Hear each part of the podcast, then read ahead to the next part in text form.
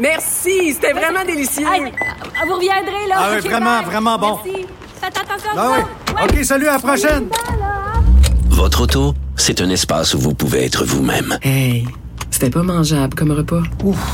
Elle mérite d'être bien protégée et vous méritez d'être bien accompagné. Trouvez la protection la mieux adaptée à votre auto avec Desjardins Assurance et obtenez une soumission en quelques clics sur desjardins.com.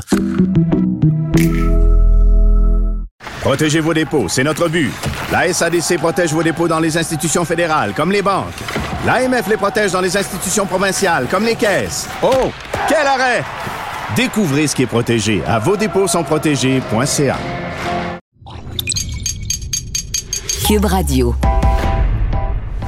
Il connaît tous les dessous de la politique. Chef du bureau d'enquête de l'Assemblée nationale. Antoine Robitaille. Là-haut sur la colline. Là-haut sur la colline. Cube Radio. Bon lundi à tous. Aujourd'hui à l'émission, selon quelle logique un tribunal en Ontario a-t-il pu conclure qu'un examen de mathématiques en fin d'études pour des aspirants enseignants était une méthode raciste, discriminatoire au sens de l'article 15 de la Charte des droits fédéraux? Le prof Taillon décortique pour nous ce jugement surprenant et propose quelques conseils pro bono au gouvernement de l'Ontario. Mais d'abord, mais d'abord, c'est l'heure de notre rencontre quotidienne avec Rémi Nadeau. Cube Radio. Les rencontres de l'heure. Rémi Nadeau et Antoine Robitaille. La rencontre Nadeau-Robitaille. Mais bonjour Rémi Nadeau. Bonjour Antoine. C'est le retour du chef de bureau parlementaire à l'Assemblée nationale pour le journal et le journal. Il a fait en masse de ski. En effet. C'était ouvert le ski, mais il y a bien d'autres secteurs euh, de la société euh, qui sont encore fermés, mais qui ont de l'espoir. Exact. Mais là, oui, en plus, tu me dis que c'était ouvert le ski, oui, mais pas les chalets. on peut pas, on peut pas manger dans les chalets encore parce que ça va suivre comme les restaurants. Euh, alors, les restaurateurs, les jeunes qui font du sport devraient avoir de bonnes nouvelles. Notre bureau parlementaire, on a sorti en primaire samedi qu'il y avait deux scénarios possibles, euh, 31 janvier ou le 8 février. 31 janvier, normalement, donc, reprise du sport euh, et, et, du parascolaire à l'école, euh, qui est très important pour euh, la, je dirais, la santé mentale et la motivation des jeunes adolescents. Ouais. ça, ça devrait vraiment être le 31 janvier. Euh, dans quel contexte ou circonstances ou avec quelles quelle mesures euh, il faudra voir. Peut-être qu'il y aura euh, des, des, des, des euh, une permission de la pratique, par exemple, des, justement des pratiques, mais peut-être pas des matchs pour commencer. Ah, OK. Ça risque d'être en étape, si on veut. Mais ça, ça devrait, ça devrait arriver. Et pour ce qui est des restaurateurs, donc 31 janvier pourrait être aussi le moment où on, on redonne le feu vert ou éventuellement le 8 février. Là, le, tu sais qu'Antoine, le, le lundi en soirée, le, la cellule de crise ou le bureau du PM a toujours de rencontre avec la, la, direction de la santé publique ouais. pour faire le point. Ouais. C'est là qu'on qu'on voit en fait, est-ce qu'il y aura une conférence de presse mardi, demain, ou est-ce qu'ils ne sont pas encore assez certains, euh, par exemple, d'une tendance qui pourrait euh, se confirmer là, Mhm. euh, ou se dessiner, je dirais, davantage là, à la baisse. Ce qu'on souhaite, c'est qu'on voit qu'il faut avoir passé l'espèce de- d'apogée des, euh, des hospitalisations. Là. Il y a- Exact. C'est ça, on, avait vu une, on avait vu une, une descente pendant quelques jours. Aujourd'hui, une petite montée, Hmm. pas très significatif, mais bon. Alors, euh, est-ce qu'ils vont préférer attendre, par exemple, à jeudi? C'est possible. Moi, c'est au, au plus euh, aux nouvelles les plus fraîches, là, il y avait possibilité, donc, un point de presse mardi, mais possibilité aussi qu'on attende à jeudi pour être un peu plus certain. Et euh, la presse ajoutait à ces informations-là là, que nous, on a déjà sorti euh, du côté du journal, la presse ajoutait ce matin euh, la possibilité donc que, au, moment de cette, annonce-là, on permette aussi de faire des rassemblements dans les maisons à deux bulles. Oh! C'est pas beaucoup deux bulles. Non. Et, et, je, et je me demande jusqu'à quel point n'y a pas des, des gens qui font pas déjà des rassemblements euh, limités là, à deux bulles. Je, je pense que le, le, ras- le ras-le-bol est vraiment, vraiment là, de plus en plus généralisé. Oui. Euh, c'est, très dur de, de- d'être à ce point encore confiné chez nous, bien qu'on on sait, là, on sait que le système de santé est sur le fer euh, qu'on doit euh, donner un peu de souffle aux employés justement du réseau de la santé qui en ont plein les bras avec les, les hospitalisations qui étaient remontées en flèche. Mais c'est pas facile de de ne pas pouvoir, par exemple, justement aller au restaurant, de ne pas pouvoir se voir, d'être aussi limité, et en même temps de s'installer la fin de semaine et regarder les événements sportifs aux États-Unis avec des stades remplis à craquer. Des gens pas de masque. oui, c'est ça.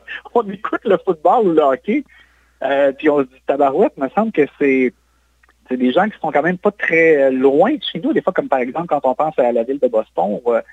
Et euh, alors c'est particulier. On, on est-ce que euh, le fait, par exemple, d'aller au restaurant, si moi je vais au restaurant avec ma, propre bulle familiale, euh, on est déjà ensemble, le fait d'être assis à une table, le seul contact, c'est par exemple avec la serveuse, un contact quand même pas, euh, pas si proche, là, la, serveuse qui prend par exemple la commande, on a l'impression que c'est pas euh, le risque est, mm-hmm. pas élevé pour continuer de, de de, faire souffrir cette industrie-là et de, garder ça fermé. Bref, on souhaite que le plus rapidement possible, on ait de l'oxygène euh, de façon quand même sécuritaire et qu'on puisse retrouver euh, des pans de liberté. mais on, a l'air, je pense qu'on est dû pour, pour ça et que ça devrait arriver. Mais ça doit être une, décision qui est fondée sur euh, la science de la santé publique. Ça ça, peut pas être une décision fondée sur des comparaisons comment dire, télévisuelles. non, non, non, je Ou même, ou même la, la, la, pâtissière de Jonquière qui était si éloquente son ras-le-bol était bien senti, mais en même temps, il faut que ça soit fondé là, comme il faut. Là. Oui, oui, exactement. Tu as raison. Euh, autant il y a le ras-le-bol, autant et ça ne peut pas être une décision juste uniquement émotive.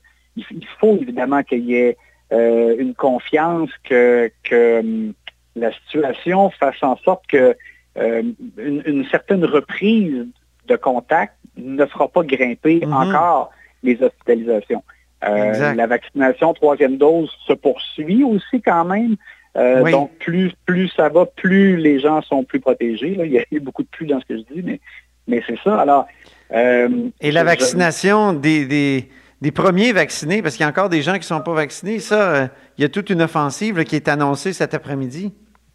Oui, sauf qu'en même temps, j'ai été, je t'avoue que j'ai été un peu déçu. Je trouve ça trouve ça un peu étrange parce que euh, quand on regarde euh, le communiqué de presse notamment donc qui a été euh, publié, j'ai l'impression qu'on est comme encore dans des mesures comme identifier des quartiers où il y a une, une, moins bonne réponse à la vaccination. mais comment ça se fait qu'on est encore à identifier des secteurs? Il me semble qu'après après, presque deux ans de pandémie, il me semble que c'est connu là, des, euh, des santé publiques locales, euh, des autorités locales dans, dans, les, euh, dans les villes.